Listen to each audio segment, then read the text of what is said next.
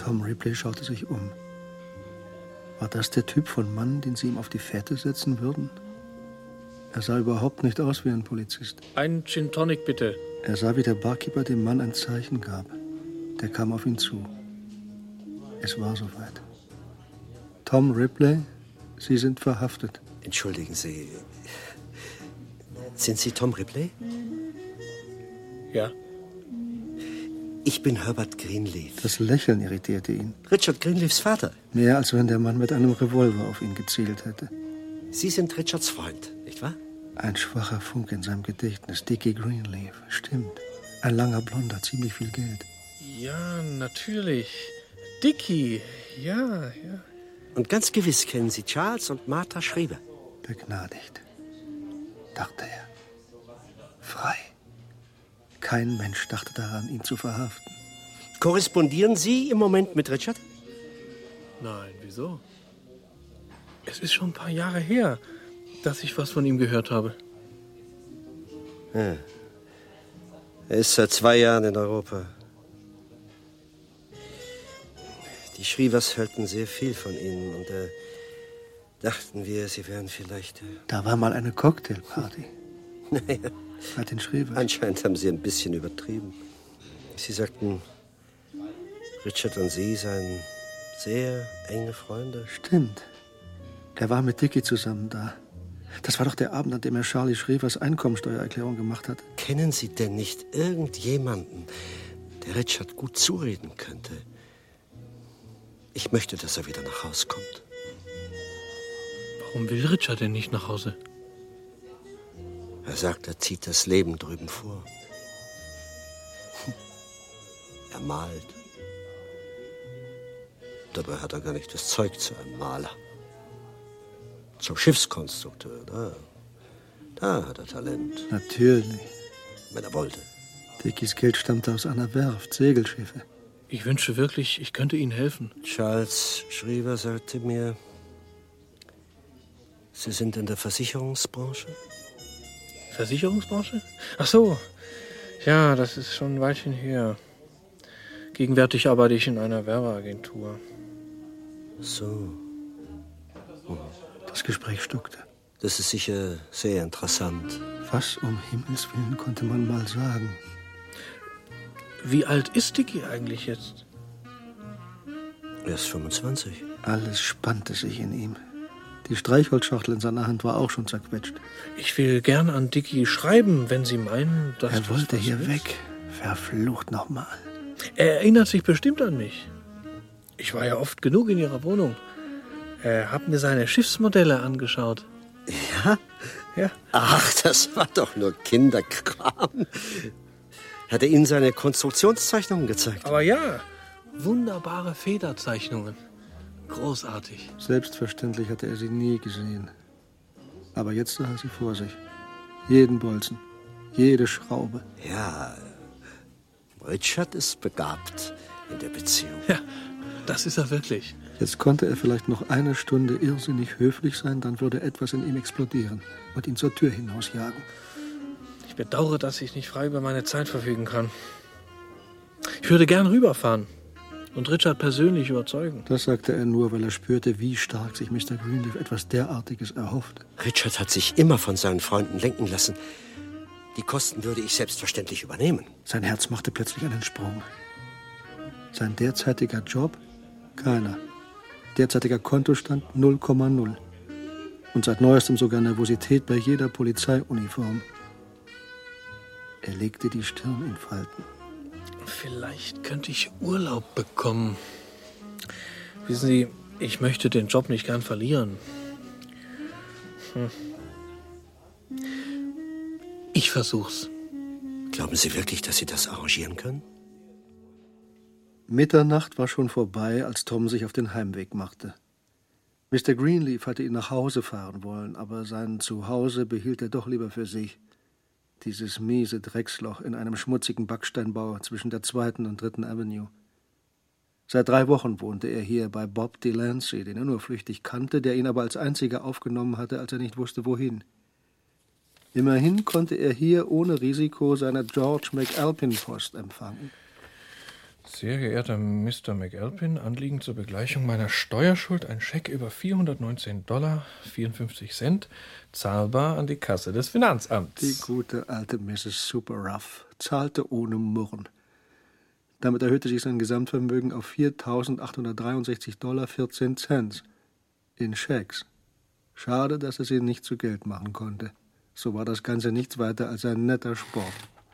Sehr geehrter Mr. Reddington, unsere jährliche Steuerrevision hat bei der von Ihnen entrichteten Einkommenssteuerpauschale einen Fehlbetrag von 833 Dollar. Er benutzte eins der Formulare, die ihm während seiner Lageristentätigkeit beim Finanzamt in der Lexington Avenue in die Hände gefallen Wegen waren. vorübergehender Überlastung unseres Büros in der Lexington Avenue bitten wir Sie, Ihre Antwort zu richten an die Rechnungsabteilung zu Händen George McAlpin. Vielleicht brauchte Mr. Reddington eine kleine Vorbehandlung.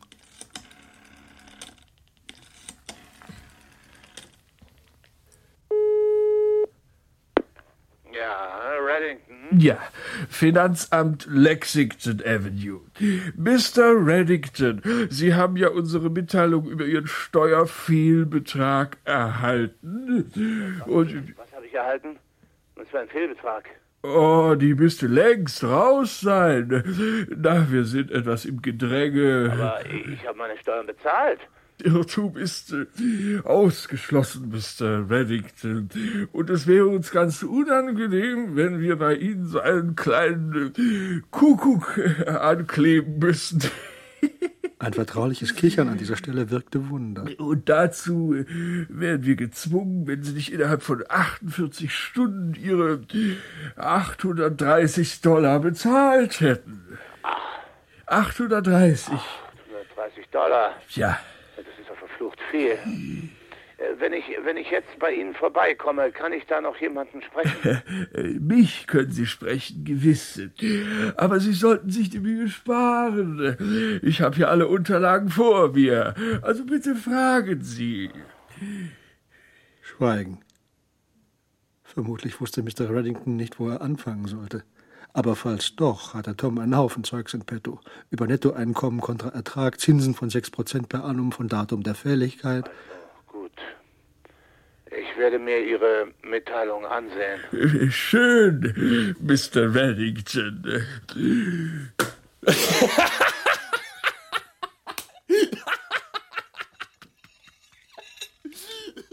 Schmeckt's Ihnen, Tom? Ausgezeichnet. Besonders der Selleriesalat. Genau wie Richard. Er hat ihn immer furchtbar gern gemocht. Schade, dass Sie ihm keinen mitnehmen können. Ich packe ihn ein. Zusammen mit den Strümpfen. Mrs. Greenleaf hatte ihm gesagt, dass sie ihm gerne schwarze Wollstrümpfe mitgeben würde, die von Brooks Brothers. Leben Ihre Eltern auch in New York? Meine Eltern sind gestorben.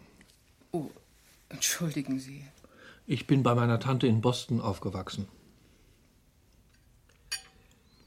Sie sind in Boston aufs College gegangen. Nein, nein, ich war eine Zeit lang in Princeton. Hoffentlich erkundigte sich Mr. Greenleaf nach Princeton. Er hätte über alles diskutieren können. Die Schulordnung, den Geschichtsunterricht, die politischen Tendenzen unter den Schülern, alles. Letzten Sommer hatte er einen Jungen aus Princeton kennengelernt. Es war, als wäre er selbst da gewesen. Leider kam Mrs. Greenleaf mit einem Fotoalbum. Er war zu niedlich. Sehen Sie mal.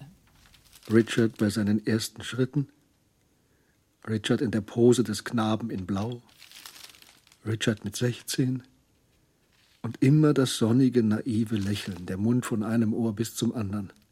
Sehr intelligent scheint er nicht zu sein, dachte Tom. Diese sind aus Europa. Das war schon interessanter. Dicky in einem Café in Paris, Dicky am Strand. Auf einigen Fotos runzelte er sogar die Stirn. Das ist übrigens Mangibello. Und hier dieses Mädchen. Das ist die einzige Amerikanerin dort in der Gegend. Marge Sherwood. Hätte ich doch nie von Europa gehört.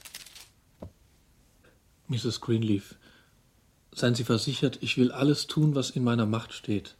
um Dicky zur Rückkehr zu bewegen. Gott segne Sie, Tom. Gott segne Sie. Meinst du nicht, Emily, dass es Zeit wird für dich? Vielleicht. Als die beiden draußen waren, sah Tom sich in einem großen Wandspiegel. Er schaute schnell weg. Er handelte richtig, er benahm sich richtig. Und doch dieser Stachel eines Schuldgefühls. Sie denken bestimmt schon an Italien. Ja, an Italien. Ich hoffe, die Reise macht Ihnen Spaß. Und sie wirkt auch ein bisschen auf Richard. Nebenbei gesagt, Emily mag sie sehr gern.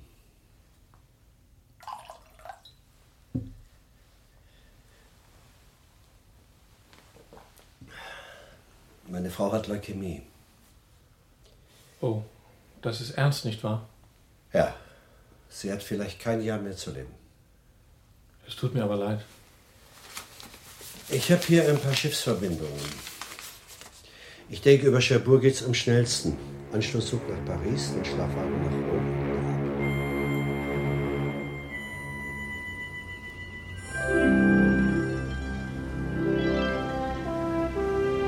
Das neue Leben hatte begonnen. Adieu New York. Adieu Amerika. So war es den Immigranten zumute gewesen, wenn sie alles hinter sich gelassen hatten. Ihre Freunde, ihre Bindungen, auch ihr Versagen, die Fehler der Vergangenheit. Aufwärts und voran. Liebes Tantchen, wie du am Briefpapier siehst, bin ich auf hoher See. Eine unerwartete geschäftliche Angelegenheit. Das tat gut. Es kann Monate, sogar Jahre dauern, bis ich wieder zurück bin. Bisher hatte er sie immer wissen lassen, wo er war, weil er ihre mickrigen Schecks nötig gehabt hatte. Deine Schecks, Schecks. benötige ich nun auch nicht mehr. 23,48 Dollar oder 52,95 Dollar. Als hätte sie irgendeinen Einkauf rückgängig gemacht, um ihm dann das Geld vor die Füße zu werfen wie einem Hund den Knochen. In Liebe, dein Tom. Plötzlich fiel ihm der Sommertag ein. Sie war mit ihm und einer Freundin aufs Land gefahren. Unterwegs waren sie in einen Stau geraten. Es war schrecklich heiß und sie hatte ihn losgeschickt, an einer Tankstelle was zu trinken zu holen. Auf einmal hatte sich die Autokolonne in Bewegung gesetzt. Er sah sich, wie er gerannt war, voller Panik, zwischen den riesigen rollenden Wagen. Na los! Na los doch! Du Drahtsuse! So ein Schwächling! Er ist von Grund auf ein Schwächling, genau wie sein Vater! Die Schwöre wegzulaufen, schon mit acht Jahren, die wilden Szenen in seiner Fantasie. Tante Dottie, die versuchte, ihn festzuhalten, und er, wie er sie zu Boden schmetterte, sie würgte, ihr schließlich die große Brosche vom Kleid riss und sie ihr Millionenmal in die Kehle stieß. Mr. Ripley? Wir wollten Sie fragen, ob Sie nicht Lust hätten, eine, eine Partie Bridge mit uns zu spielen. Nein, vielen Dank. Außerdem spiele ich nicht allzu gut Bridge. Oh, wir, wir auch nicht. Na dann vielleicht ein andermal. Er zog die Mütze über die Augen und faltete die Hände. Seine Eigenbrötelei war sicher Gesprächsstoff. Ob er Amerikaner ist? Ich glaube schon. Aber er benimmt sich nicht so. Er ist schrecklich ernst. Dabei kann er nicht älter als 23 sein. Irgendetwas Großes muss ihn beschäftigen. Ja, das tat es. Die Gegenwart und die Zukunft des Tom Ripley.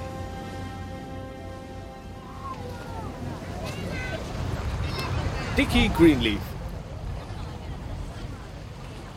Ja? Ich bin Tom Ripley. Ja, wir haben uns vor ein paar Jahren in den Staaten kennengelernt. Ja? Äh, hat Ihr Vater Ihnen nichts von mir geschrieben? Ach ja, äh, Tom. Wie war der Name? Ripley. Ja, äh, das ist Marge Sherwood. Marge. Tom Ripley. Guten Tag. Da stand er nun. In seiner neuen Badehose. Mit seiner geisterhaft weißen Haut. Er hasste Badehosen. Sie erinnern sich wohl nicht mehr an mich. Von New York her. Ich müsste lügen. Wo haben wir uns denn kennengelernt? Ja, ich glaube, war es nicht bei Buddy Lankenau? Das war nicht bei Buddy. Aber Buddy war eine ganz ordentliche Adresse. Aha. Bitte entschuldigen Sie, aber ich habe zurzeit ein furchtbar schlechtes Gedächtnis, was Amerika angeht. Das kann man wohl sagen, wird immer schlechter. Wann sind Sie denn angekommen, Tom? Hm, gerade eben, vor einer Stunde. Ich habe bloß meine Koffer im Postamt geparkt. Wollen Sie sich nicht setzen? Hier ist noch ein Handtuch. Hier. Danke. Ich spring noch mal rein. Mich abkühlen. Ich auch, Moment. Kommen Sie mit, Tom? Er kam mit. Wohl oder übel. Er hasste das Wasser. Seine Eltern waren im Hafen von Boston ertrunken. Dicky und das Mädchen schwammen weit hinaus. Er blieb im Flachen. Er ging auch viel eher raus als die beiden. Ach, so. Ja. Wir gehen jetzt. Wollen Sie mit uns essen? Warum nicht? Vielen Dank. Der Aufstieg über die endlosen Steintreppen war eine Strafe. Die Sonne brannte unerbittlich. Ihm war schwindelig und seine Beinmuskeln zitterten bei jedem Schritt. Aber eine Viertelstunde später ging es ihm schon besser. Er hatte geduscht und saß nun in einem bequemen Korbstuhl auf Dickys Terrasse, einen Martini in der Hand. Leider gibt's kein Eis für den Martini. Ich habe nämlich keinen Kühlschrank. Ich habe einen Bademantel für Sie dabei. Ihre Mutter sagte, Sie hätten drum gebeten. Kennen Sie meine Mutter? Ich traf zufällig Ihren Vater. Kurz bevor ich New York verließ. Er hat mich zum Dinner eingeladen. So. Und wie ging's meiner Mutter? Naja. Sie war ganz munter an dem Abend. Dickys Ringe gefielen ihm. Wenigstens hat sie zurzeit keine Krise, oder? Ein großer grüner Stern in Goldfassung am Mittelfinger der rechten Hand und ein Siegelring am Ringfinger der linken. Ich glaube nicht. Ihr Vater ist ein bisschen besorgt, dass Sie so gar nicht nach Hause kommen wollen. Herbert ist immer besorgt. Ob Dicky und Marge ein Verhältnis miteinander hatten? Marge war in Dicky verliebt, das sah man. Aber Dicky? Vermutlich hat er ihnen noch eine Stelle angeboten. Immer auf der Jagd nach hoffnungsvollen jungen Leuten. Nein, hat er nicht. Es lief schlecht. Was hatte Mr. Greenleaf seinem Sohn bloß geschrieben? In welchem Hotel sind Sie denn abgestiegen? Bis jetzt in gar keinem. Welches würden Sie denn empfehlen? Ja, das Beste ist das Miramar. Das liegt gleich neben dem Giorgio. Ich meine, das Giorgio ist auch nicht In schlecht, Giorgio aber... gibt's Untermieter in den Betten. Was, ein paar Fliegen gibt's. Das Giorgio ist billiger, aber die Bedienung... Gibt's da nicht. Hast ja herrliche Laune heute, was? Tja, wenn das so ist, werde ich es mal mit dem Miramare probieren. Es war vier geworden, bis er seine Koffer endlich ins Miramare geschafft hatte. Er hatte gerade noch die Kraft, seinen besten Anzug auf den Bügel zu hängen, dann fiel er aufs Bett. Was wollte er hier? Keine Freunde, eine fremde Sprache. Und wenn er nun krank wurde? Er stand wieder auf, gleich musste er sich übergeben. Warum war er bloß so tapsig und humorlos gewesen? Er musste Dicky für sich einnehmen. Dicky sollte ihn gern haben.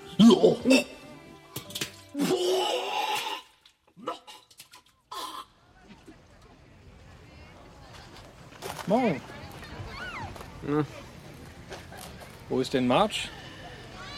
Wahrscheinlich arbeitet sie heute ein bisschen länger. Oh, sie arbeitet? Sie ist Schriftstellerin. Sie sitzt an einem Buch über Mongibello. Oh. Wo waren Sie denn die ganze Zeit?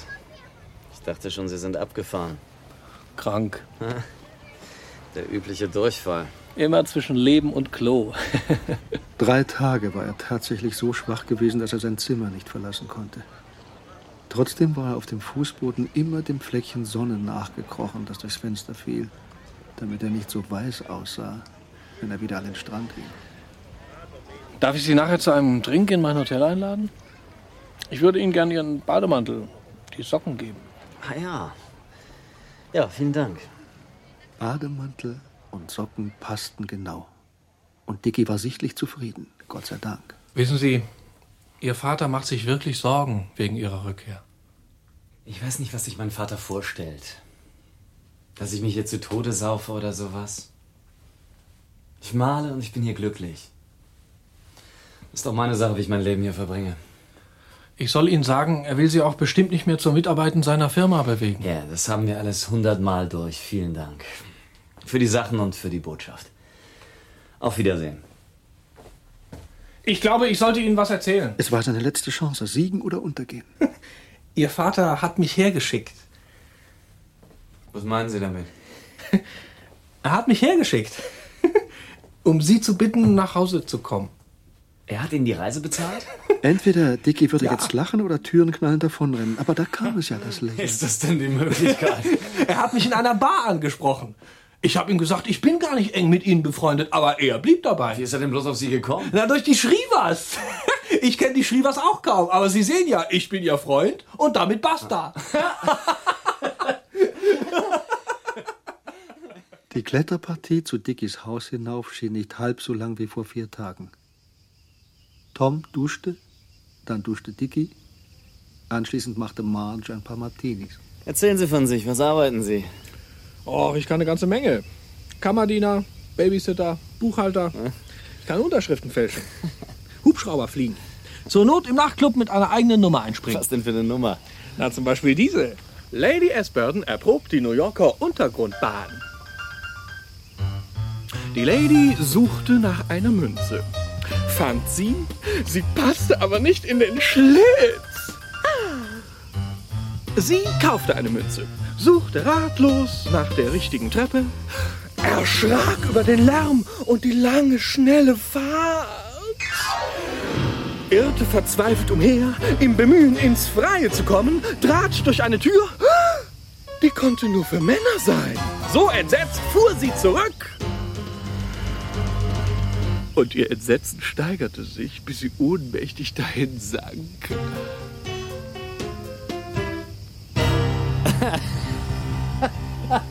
Bravo.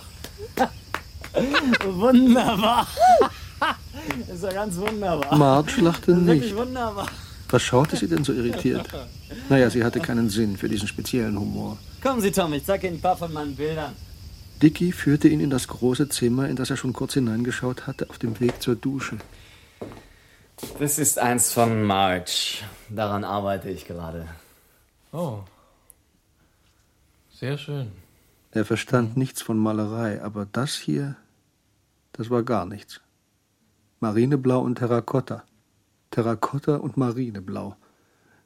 Außerdem wirkte die wilde Begeisterung ihres Lächelns leicht übergeschnappt. Das hier ist einer meiner wenigen surrealistischen Versuche.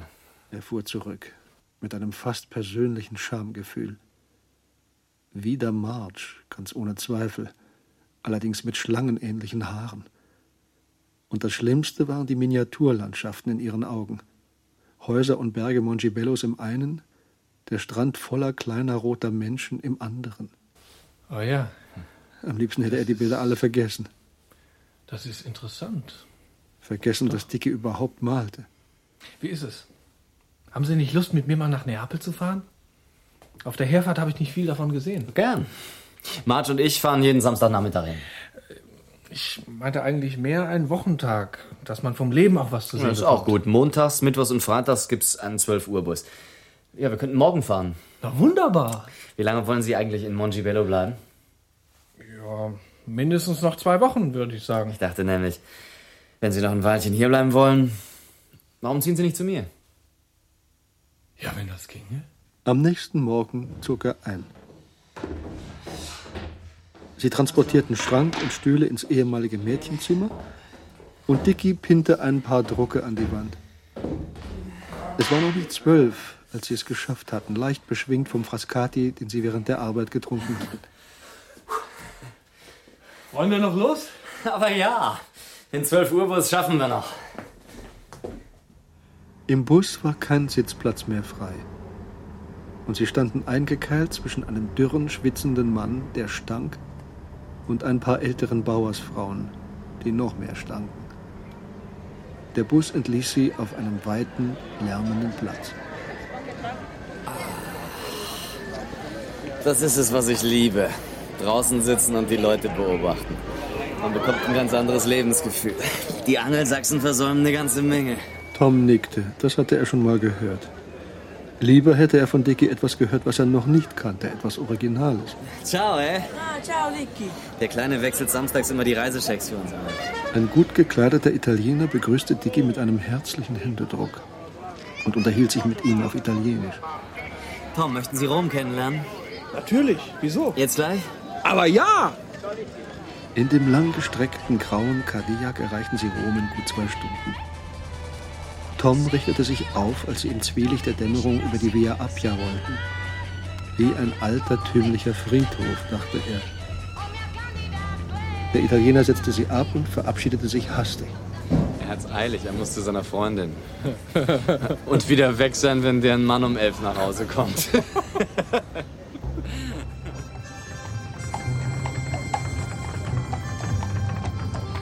Sie nahmen eine Karozza und machten eine Stadtrundfahrt. Von einem Brunnen zum anderen.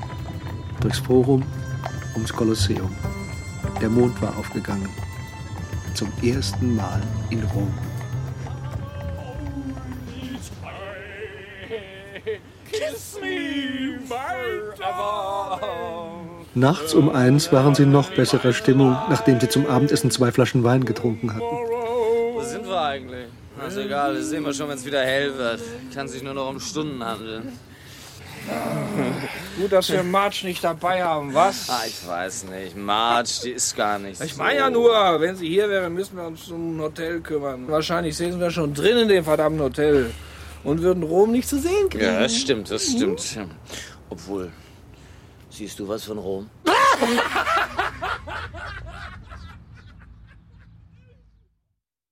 Warum hast denn du kein Telegramm geschickt? Ich habe mir Sorgen gemacht.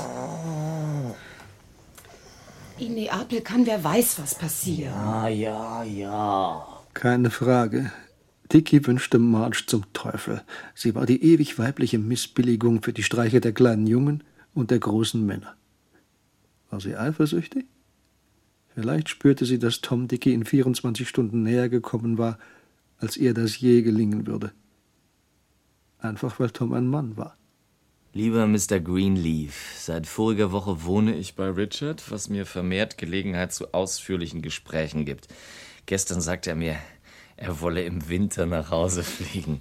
Jedenfalls war mein Umzug ein wesentlicher Schritt auf dem Weg zu unserem gemeinsamen Ziel. Wundervoll. Meinst du, ich kann das so schreiben? Es ist herrlich.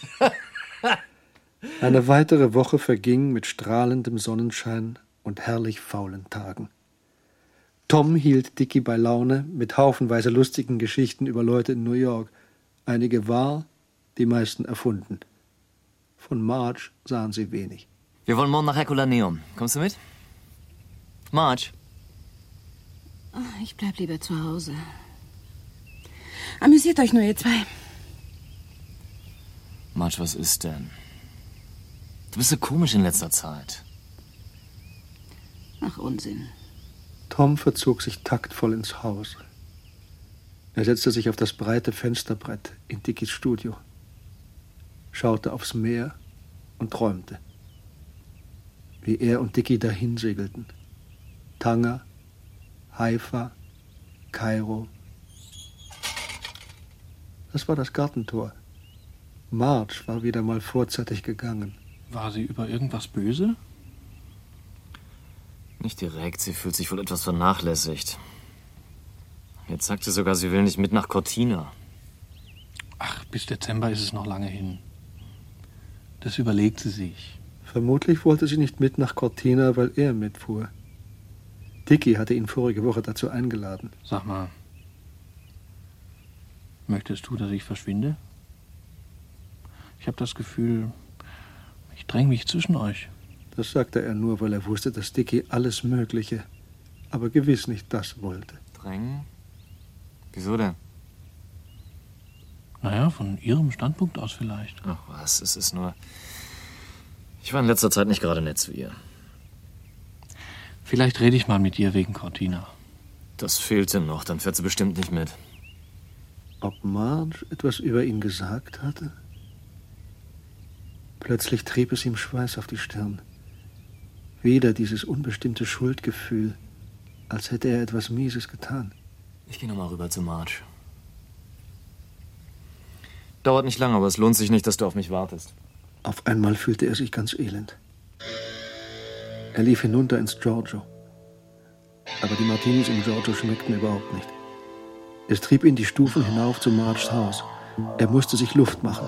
Hören Sie, Marge, es tut mir leid, dass ich hier scheinbar dicke Luft verursacht habe. Aber wir haben Sie gebeten, mitzukommen und wir meinen, was wir sagen. Ich jedenfalls. Er blieb schlagartig stehen. Da. Im Fensterrahmen. Dickys Arm um ihre Taille geschlungen. Keine 50 Meter weg.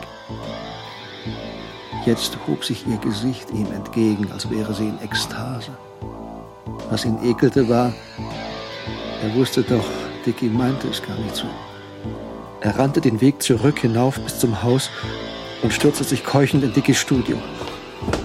Er riss Dickys Schranktür auf. Da hing ein frisch gebügelter grauer Flanellanzug, den er noch nie an Dicky gesehen hatte. Er zog die Hose an. Dann ein paar von Dickys Schuhen. In der untersten Schublade lag ein sauberes, blau-weiß gestreiftes Hemd. Dazu eine dunkelblaue Seidenkrawatte. Marge, du musst begreifen, dass ich dich nicht liebe. Marge, lass das. Du sollst das lassen. Ich hab gesagt, du sollst mich loslassen, du Biest. Er packte Marges Kehle. Schüttelte sie. Drehte sie, während sie tiefer und tiefer sank.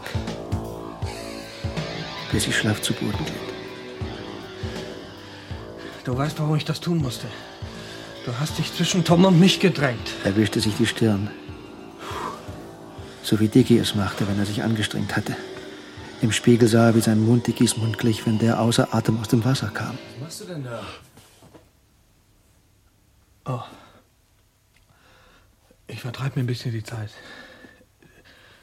Tut mir leid. Du, ich hoffe, du bist bald raus aus meinen Sachen, hä? Er begann sich auszuziehen. Seine Finger waren ganz steif, so gedemütigt fühlte er sich. Was? Meine Schuhe auch? Bist du verrückt? Wieso? Eins möchte ich dir sagen, und zwar in aller Deutlichkeit. Ich bin nicht schwul.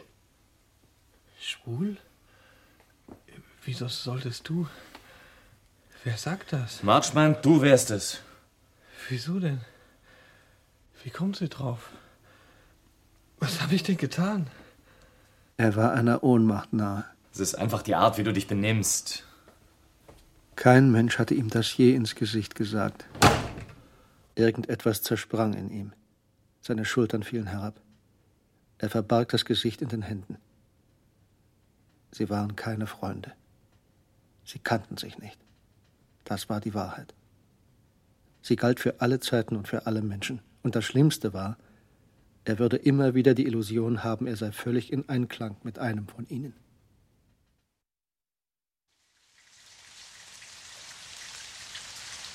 Was soll das denn? Was stehst du denn da im Regen rum?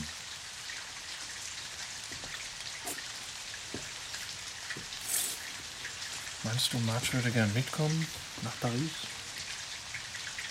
Das ist anzunehmen. Dann lad sie ein. Ich weiß gar nicht, ob ich jetzt so große Lust auf Paris habe. Hab nichts dagegen, ein paar Tage zu verreisen, aber Paris? Eher würde ich mal rauffahren nach San Remo. San Remo ist nicht Paris, oder? Natürlich nicht, aber dafür ist es näher. Wann kommen wir denn mal nach Paris? Ich weiß nicht, irgendwann mal. Paris läuft nicht weg. Tom ging in die Küche. Er hätte heulen können. Der riesige Koloss des neuen Kühlschranks sprang ihn an. Einen Tag lang war er deswegen mit Dicky und Marge in Neapel herumgelaufen, bis er keinen Kühlschrank mehr vom anderen unterscheiden konnte. Die beiden waren unermüdlich gewesen, wie jung Verheiratete. Plötzlich wusste er, warum er den Kühlschrank so hasste. Er bedeutete, Dicky würde sich nicht mehr von der Stelle rühren. Keine Griechenlandreise, kein Paris, auch kein Umzug nach Rom, wie sie es vor Wochen besprochen hatten. Ich dachte nur, weil ich noch etwas Geld übrig habe, sollten wir jetzt unseren Paris-Trip machen. Fahr du nur. Ich bin dazu nicht aufgelegt. Na gut. Dann eben Sanremo. Marge hatte keine Lust gehabt, mitzufahren. Sie sei mitten in einer Arbeitssträhne. Das Buch musste jämmerlich sein, dachte er. Sanremo. Das war meine erste Woche in Italien. Ich habe sofort gespürt, das ist das richtige Land für mich. Ein Meer von Blumen, auf den Straßen, auf den Plätzen, an den Balkons. Dicky wollte ihm die Stadt nur schmackhaft machen, um ihn zu überreden, da zu bleiben.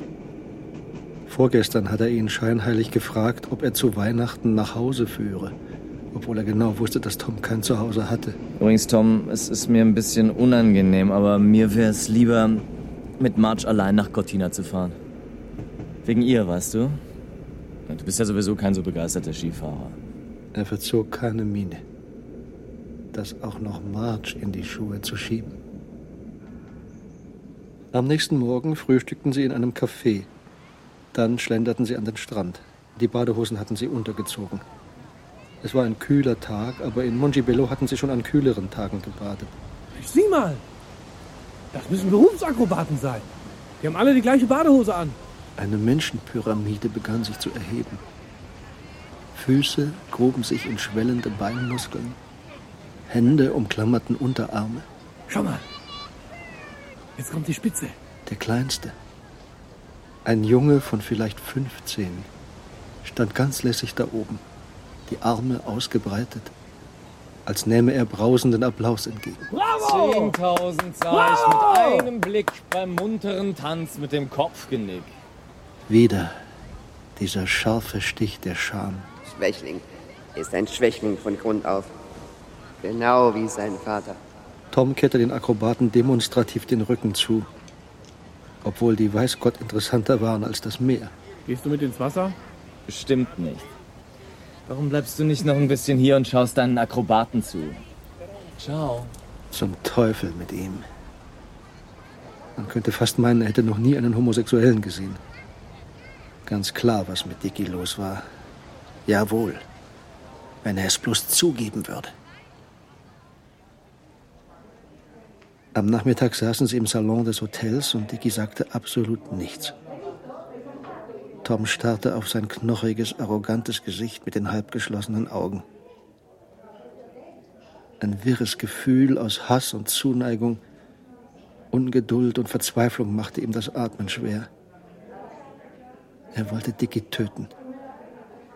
Er dachte nicht zum ersten Mal daran. Schon früher, zwei, dreimal, hatte ihn dieser Gedanke durchzuckt, wenn er verärgert oder enttäuscht war. Aber er hatte ihn sofort wieder verscheucht, tief beschämt über sich selbst. Jetzt dachte er eine volle Minute daran. Zwei Minuten. Er verließ Dicky ja sowieso. Er könnte. Jetzt war ihm ein geradezu glänzender Einfall gekommen. Er selbst könnte Dicky Greenleaf werden. Was meinst du? Sollen wir nicht vielleicht ein Boot mieten? Ja, meinetwegen. Ist gar keine schlechte Idee. Es gab Boote unten am Hafen, Ruderboote und kleine Motorboote. Eine Stunde lang rund um den Hafen, länger nicht. Da lag ein Ruder, ein einzelnes Ruder unten im Boot. Ist kühl, was? Ist das Ding schwer zu steuern? Kein bisschen. Willst du mal? Nein, nein, danke. Wohin fährst denn du? Ist das wichtig? Nein, es war nicht wichtig. Dicky genoss den Rausch der Geschwindigkeit, seine blauen Augen strahlten. In so einem kleinen Boot kommt es einem immer schneller vor, als es in Wirklichkeit ist. Tom schwitzte.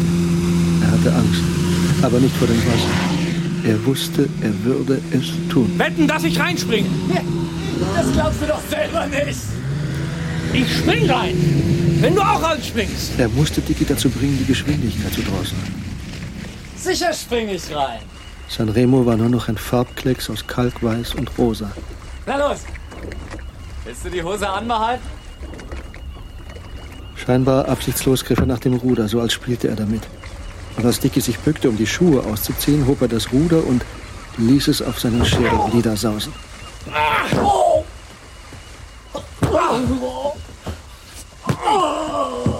Die blauen Augen verschwammen, er verlor das Bewusstsein. Aber er wand sich noch. Seine Hände glitten über den Boden, als wollten sie nach ihm greifen. Er schlug ihm seitlich auf den Hals, hackende Schläge mit der Kante des Ruders, als wäre es eine Axt.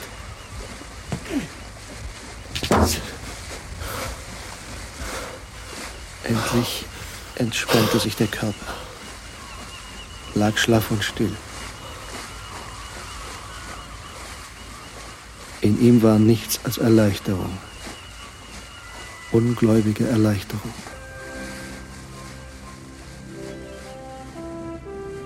Was lag jetzt alles vor ihm? Mit Dickies Geld. Andere Betten, andere Möbel, Meere, Schiffe, Koffer, Hemden, Jahre der Freiheit, Jahre der Freude. Er liebkoste die weißen, straffen Laken seiner Schlafwagenkoje, bevor er das Licht löschte. Er war glücklich und ganz, ganz zuversichtlich wie nie in seinem Leben.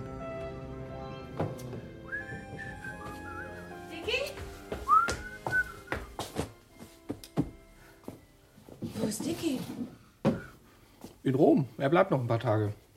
Ich bin hergefahren, um ein paar Sachen für ihn zu holen. Ja. Wohnt aber irgendjemand? Wieso? Nein, einfach im Hotel. Sie sehen aus, als hätten Sie schöne Tage verlebt. Ja, das haben wir, weiß Gott. Ach, übrigens, Ihr Stradivari. Wir haben es in Sanremo bekommen. Ach, danke. Vielen Dank. Bitte. Das Einwickelpapier hatte er noch rechtzeitig abgemacht. Wunderbar. Es waren Blutspritzer drauf gewesen. Sagen Sie, wie lange bleiben Sie? Wo? Hier. Nur über Nacht. Morgen fahre ich wieder rauf nach Rom. So gegen Mittag. Ja, dann werde ich Sie wohl nicht mehr sehen. Ich wünsche Ihnen viel Spaß und bitte sagen Sie doch Dicky, er möchte mir eine Postkarte schreiben. Bis Mitternacht rumorte Tom noch im Haus herum. Am liebsten hätte er alles, was Dicky besaß, gleich mitgenommen. Aber wie sah das aus? Für eine angeblich so kurze Zeit. Also ging er am nächsten Morgen zur Post. Für Dicky war eine belanglose Karte aus Chicago da, für ihn selbst gar nichts. Aber auf dem Weg las er in Gedanken ganz deutlich einen Brief, den Dicky ihm geschrieben hatte. Als er wieder im Haus war, konnte er ihn auswendig. Er brauchte jetzt nur noch zu warten, bis Marge kam. Sie kam kurz nach vier. Sie sind immer noch da? Ja, heute kam ein Brief von Dicky. Er hat sich entschlossen, nach Rom zu ziehen. Er will, dass ich, ja, er will, dass ich seine sämtlichen Sachen mitbringe. Alles, was ich schleppen kann. Er zieht nach Rom? Für wie lange denn? Ich weiß nicht. Auf jeden Fall den Winter über. Übrigens, er sagt, er würde sich freuen, wenn Sie den Kühlschrank nehmen. Sie finden bestimmt jemand, der ihn rüber schafft. Jetzt fragte sie sich bestimmt, ob er in Rom mit Dicky zusammenleben würde. Man sah förmlich, wie ihr die Frage auf die Lippen kroch. Werden Sie in Rom bei ihm wohnen? Ja, ein paar Tage vielleicht. Ich werde ihm helfen, sich einzurichten. Aber diesen Monat will ich noch nach Paris. Und ich denke, so Mitte Dezember fahre ich zurück in die Staaten. Was will er denn zu Weihnachten machen? Meinen Sie, er will die Feiertage hier verbringen oder, oder in Rom? Hm, ich glaube hier nicht. Ich habe das Gefühl, dass er vor allem allein sein möchte. Sie war schockiert und verletzt. Warte nur, dachte er, wenn du erst den Brief hast. Wiedersehen. Wiedersehen. Gegen sechs hatte er Mongibello per Taxi verlassen. Vorher hatte er sich noch von Giorgio, Fausto und den anderen verabschiedet und sie alle von Signor Greenleaf gegrüßt. Signor Pucci wollte den Verkauf des Hauses nebst Einrichtung in die Hand nehmen. Im Zug entwarf Tom einen Brief an Marge. So sorgfältig, dass er ihn auswendig wusste, als er im Hotel Hassler abstieg und sich sofort an die Schreibmaschine setzte. Rom, den 28.11. Liebe Marge, ich habe mich entschlossen, den Winter über in Rom zu leben. Seit er das Hotel betreten hatte, trug er Dickies Mütze, sogar jetzt an der Schreibmaschine. Am Empfang hatte er Dickies Pass abgegeben. In Hotels guckte man nie aufs Passbild. Und ich nicht einmal Zeit hatte. Er hatte mit Dickies flammendem Namenszug unterschrieben, in dem die Großbuchstaben R und G sich riesenhaft aufblähten. Rom wird mir helfen, Klarheit zu gewinnen. Klarheit über meine wahren Gefühle zu dir. Mit Tom warst du völlig auf dem Holzweg. Er wird demnächst wieder in die Staaten zurückfahren. Wann weiß ich nicht. Ist mir auch egal. Es tut mir schrecklich leid. Wegen Weihnachten, Liebling. Aber ich glaube, es ist besser so. Du kannst mich deswegen hassen oder auch nicht. In Liebe, dein Dicky. Auf dem Weg zur Post kaufte er in einem Warenhaus verschiedene Schminkutensilien, die er vielleicht brauchen würde. Den Abend brachte er damit zu, Dickies Unterschrift zu üben. Der nächste Monatswechsel würde in ein paar Tagen eintreffen. Ach, er wird bestimmt ein paar Tagen zurück sein. Er führte Fantasiegespräche. Mit Marge, mit Fausto, mit Freddy. Ja, er ist mit Di Massimo, das ist sein neuer Lehrer, ne? in irgendeine Kleinstadt gefahren. Wegen irgendwelcher Fresken in einer Kirche. Marge könnte zum Beispiel sein Hotel ausfindig machen und darauf bestehen, auf sein Zimmer zu kommen. Dann musste er schleunigst Dickies Ringe abziehen und die Kleider wechseln. Ich weiß es ja. Warum hinterlässt er nicht wenigstens seine Adresse? Ich habe das ganze Zimmer nach einer Landkarte abgesucht. Dass da vielleicht was angestrichen wäre. Nichts. Meistens aber war er Dicky. Redete leise am Telefon mit Marge oder mit Freddy oder auch mit Dickys Mutter. Wobei er Dickys Kofferradio laufen ließ, damit ihn die Leute draußen auf dem Flur nicht für einen Irren hielten. Er kostete jede Minute aus, ob im Hotelzimmer oder auf der Straße. Es war unmöglich, sich einsam zu fühlen oder sich zu langweilen, solange man Dickie Greenleaf war. Dickie, das war eine kleine Überraschung. Ich möchte wissen, was in dich gefahren ist. Tom tat sehr geheimnisvoll. Dass er nach Amerika abdampft, glaube ich übrigens erst, wenn ich sehe. Auf die Gefahr hin, mir den Mund zu verbrennen. Ich kann den Kerl nicht leiden. Gut, meinetwegen ist er nicht schwul, er ist einfach gar nichts. Er hat überhaupt kein Liebesleben. Liebe das ist noch schlimmer. Aber was interessiert mich, Tom? Ja, Rom ich kann die paar Wochen ohne dich überstehen, Liebling. Sogar nach Weihnachten. einer Wohnung. Wenn ich auch lieber nicht an Weihnachten denke. Ich hatte das Gefühl, Wohin ich schaue, stoße ich auf deine Spuren. Abwechslung. Die Hecke, die wir gepflanzt haben, den Zaun, Hier den wir nicht ich fertig repariert haben, dein Stuhl am einen Tisch. Sehr Ich wünschte, du wärst hier, Maler Darling. Alles Liebe. namens Und schreib. Di Massimo kennengelernt, der bereit ist, mir Malunterricht zu geben. Eine Art Prüfung für mich. Mutter, wie fühlst du dich? Kannst du ein bisschen ausgehen? Ins Theater? Oder sowas?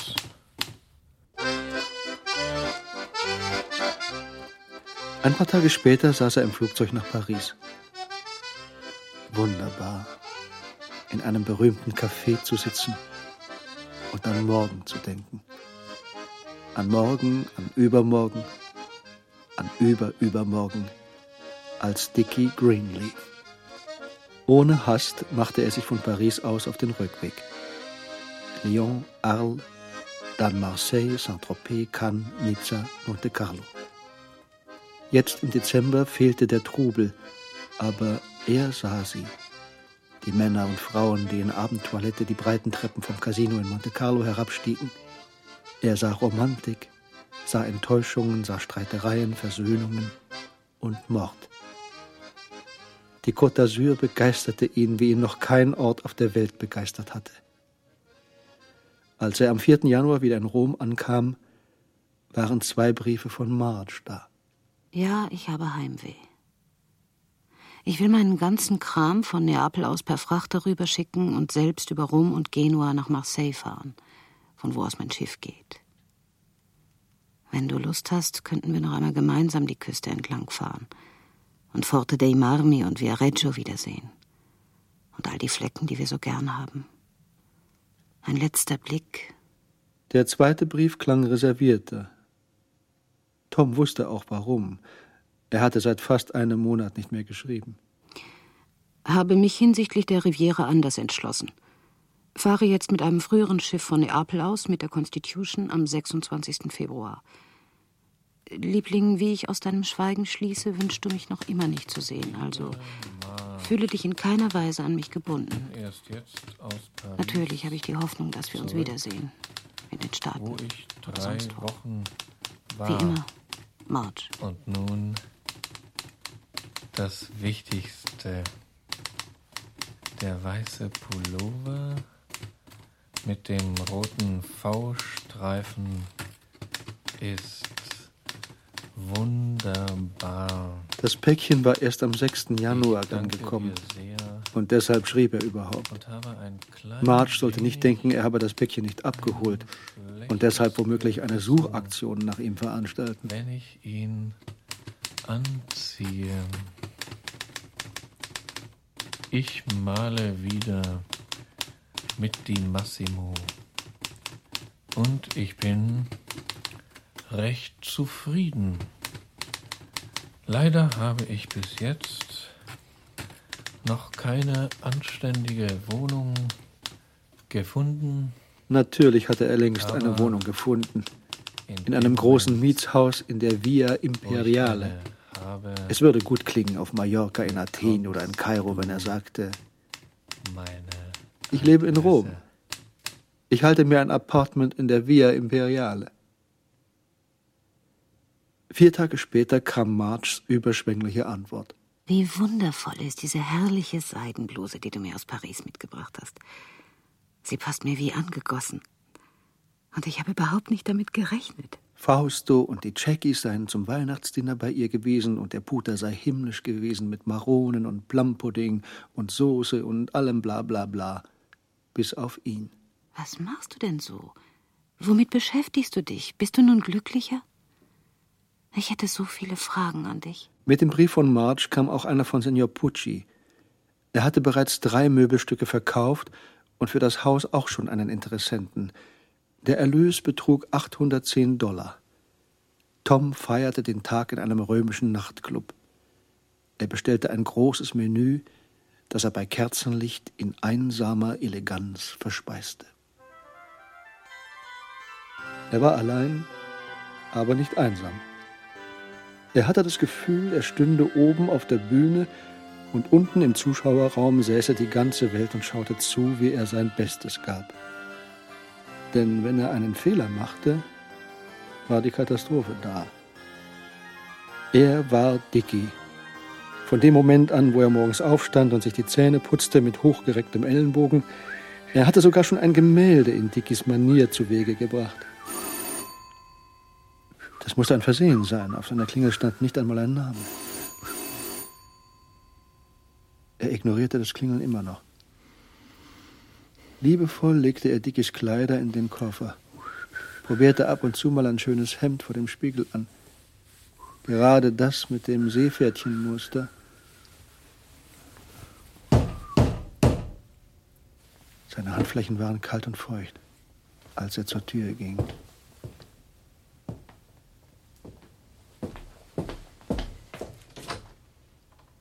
Hey, Dicky, ich bin's, Freddy.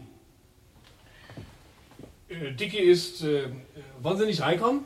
Freddy Miles sah sich in der Wohnung um. Sein hässliches Sommersprossengesicht staunte in alle Richtungen. Blitzschnell zog Tom die Ringe ab und ließ sie in der Tasche verschwinden. Wohnen Sie hier bei ihm? Äh, oh nein, ich bin bloß für ein paar Stunden hier. Ganz beiläufig zog er das Seepferdchenhemd aus. Dicky ist zum Mittagessen gegangen, ins Othello. Er musste Freddy aus dem Haus lotsen, ohne dass sie gemeinsam an Signora Buffy vorbei mussten mit ihrem fröhlichen Buongiorno, Signor Greenleaf. Oh, äh, entschuldigen Sie, ich habe mich noch gar nicht vorgestellt. Tom Ripley. Ach, Sie sind Tom. Ja. So. Mhm. Ah? Sie haben ja die gleichen Schuhe wie Dicky und ich? Unverwüstlich, was? Ah. Meine habe ich vor acht Jahren in London gekauft. Äh, darf ich Ihnen was zu trinken anbieten? Ah, danke. Oder wollen Sie lieber versuchen, Dicky im Othello zu erwischen? Freddy war ins Schlafzimmer hinübergeschlendert. Die Koffer standen auf dem Bett. Will Dicky verreisen? Ja, hat Marge Ihnen das nicht gesagt? Er fährt nach Sizilien. Wann? Ja, morgen. Oder heute Abend spät, ich weiß nicht genau. Was soll bloß diese Eigenbrötelei? Keinem sagt er was. Er hat diesen Winter hart gearbeitet. Anscheinend sehnt er sich nach Ruhe. Er wollte zu der beigen Flanelljacke greifen, besser nicht. Er griff nach links zu seinen eigenen Jacken. Als er sich umdrehte, starrte Freddy auf sein Handgelenk. Das silberne Kettchen. Dicky hat sie mit seinen Juwelen behängt, wie ich sehe. Ach, die hat er mir geliehen. Er mochte es momentan nicht tragen. Oh Gott. Da war ja auch noch die silberne Schlipsnadel mit dem G drauf. Er spürte, wie Freddy in Rage geriet. Wie sein Körper eine Hitze ausströmte, die man quer durchs Zimmer spürte. Gehen wir? Sie wohnen doch hier, was? Aber nein. Ja, ich gehe. Nett, Sie kennengelernt zu haben.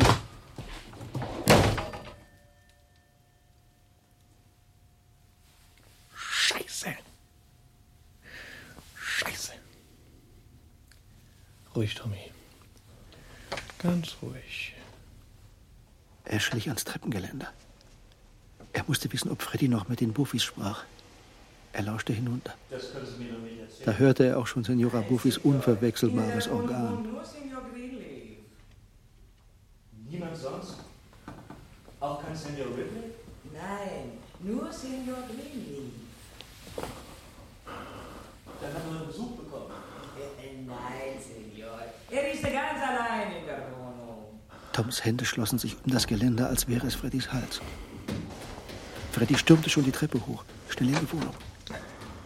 Er konnte dabei bleiben, er wohne nicht hier. Dicky sei im Othello. Aber Freddy würde nicht eher Ruhe geben, bis er Dicky gefunden hatte. Er würde ihn hinunterzerren zu Signora Buffy und sie fragen, wer er sei. Er nahm einen schweren gläsernen Aschenbecher in die Hand. Nur noch zwei Sekunden, um alle Möglichkeiten durchzugehen. Gab es wirklich keinen anderen Ausweg? Und wohin mit der Leiche? Es war der einzige Ausweg. Mit der linken Hand öffnete er die Tür.